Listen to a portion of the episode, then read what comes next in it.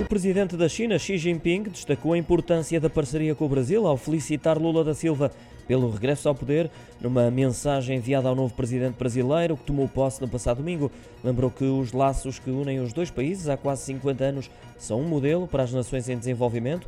Segundo Xi Jinping, esta parceria estratégica é importante para a China e deve por isso ser aprofundada.